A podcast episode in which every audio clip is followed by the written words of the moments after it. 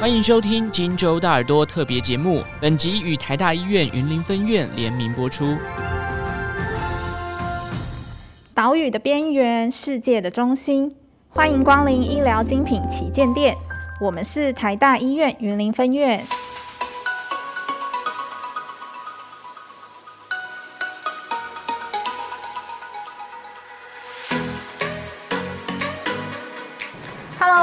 好，我是子涵。今天是岛屿的边缘，世界的中心开播的第一集，特别要来聊聊大家都很关心的 COVID-19。今天的主题是新冠肺炎疫苗。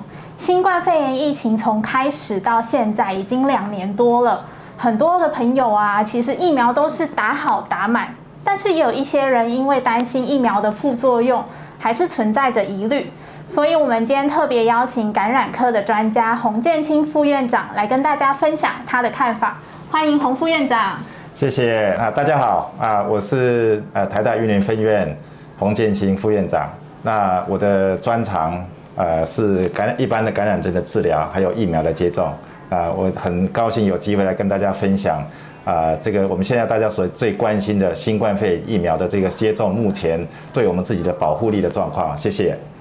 那我们知道现在病毒株啊，其实变来变去的，很多人打完它还是会中奖嘛。那这样我们有需要打第四剂吗？哎，这个是大家心中一直存在的疑惑了哈。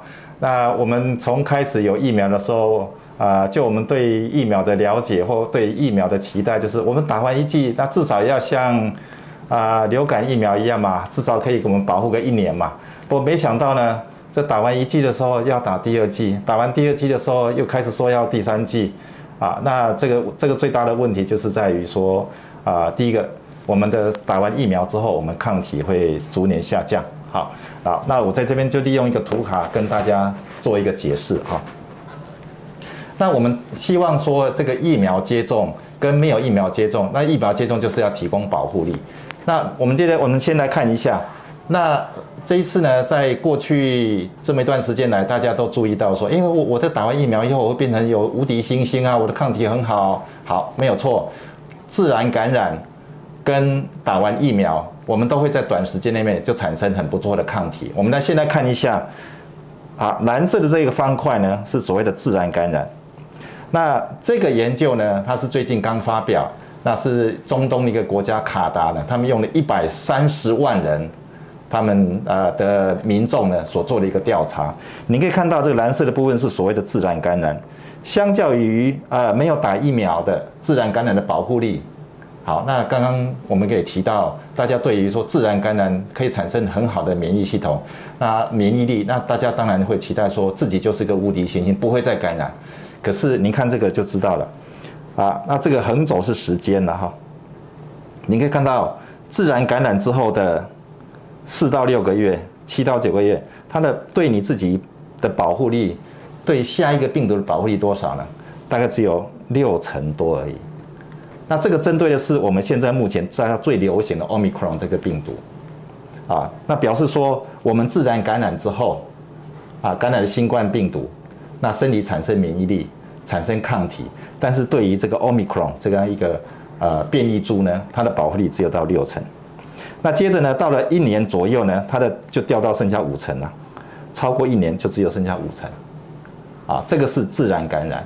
那自然感染其实对于我们宿主而言，我们身体免疫系统产生其实应该要相较于给疫苗要来得更好。好，那接着呢，我给大家看一下，那先前我们有人打两剂，那要推到说打第三剂，大家都心里开始会有一些存疑啊，我都已经打完两剂了，我为什么还要再打第三剂？那用这个资料给大家看一下。两剂之后，对于我们现在的 Omicron 的保护效果，你看随着时间一样啊，这是打完两剂的十四天，两剂打完之后的十四天到三个月左右，那这个是四到六个月，这是大于六个月，你可以看到好像在下楼梯，啊，意思就是说打完两剂之后，对于 Omicron 的保护效果呢，大概顶多撑的四到六个月的时间，这个抗体保护效果很快就下降。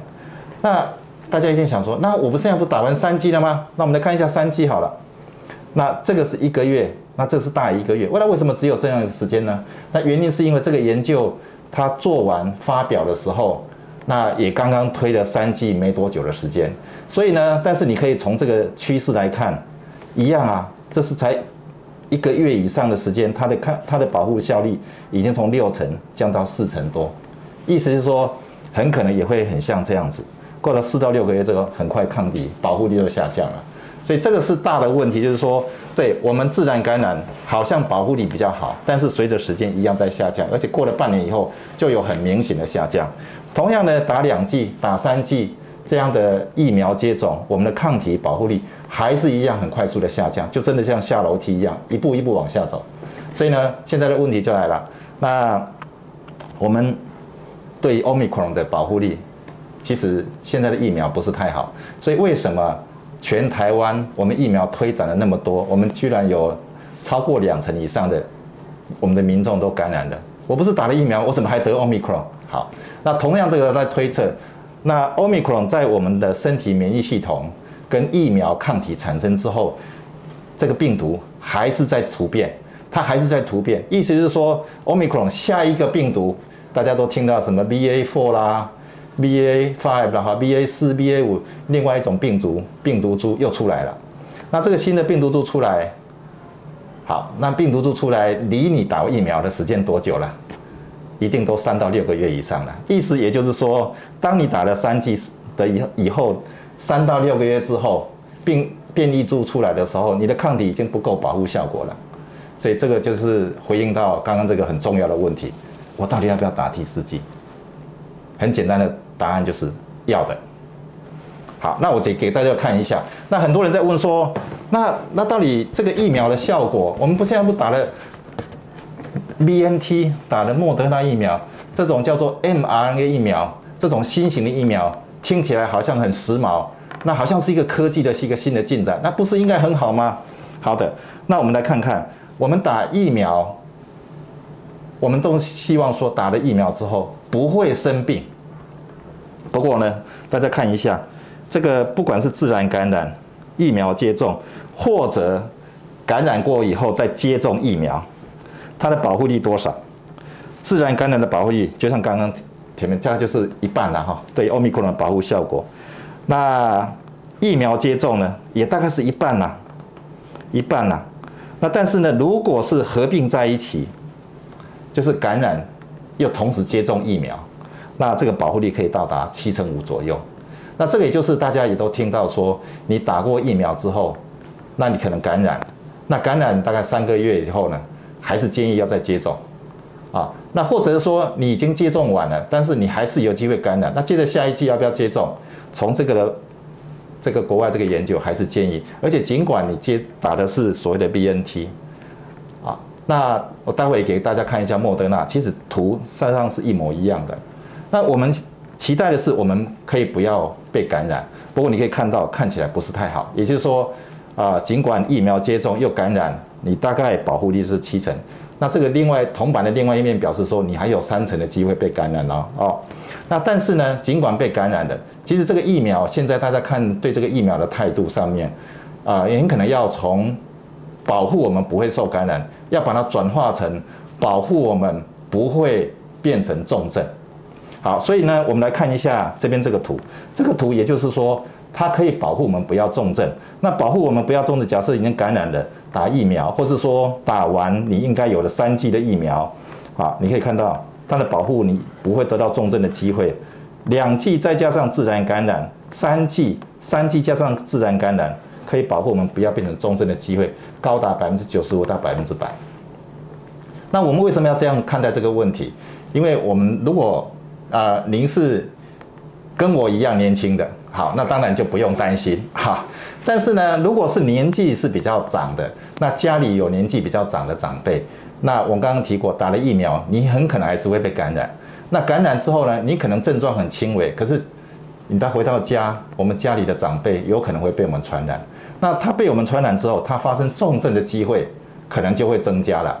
那同时呢，年纪大的我们的家里的长辈们，他们可能对疫苗会有一些疑虑。那他打得不够多，那同时还没有被感染过，这时候被感染的时候，他重症的机会就会很大。好，那我想透过这个图示呢，那也就是简要的回答刚刚这个问题：要不要再接种疫苗？那答案是，就是要啊。原因是因为啊，我们现在在过去，你只要打过疫苗三到六个月以上，你的抗体已经在下降，而且下降得非常明显。好，那所以这个保护力就下降了。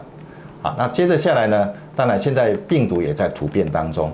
那病毒突变呢，很可能在你抗体效价下降的时候，你尽管打过三剂了，或甚至自然感染过了，再加上打过第三剂了，你还是有机会被感染。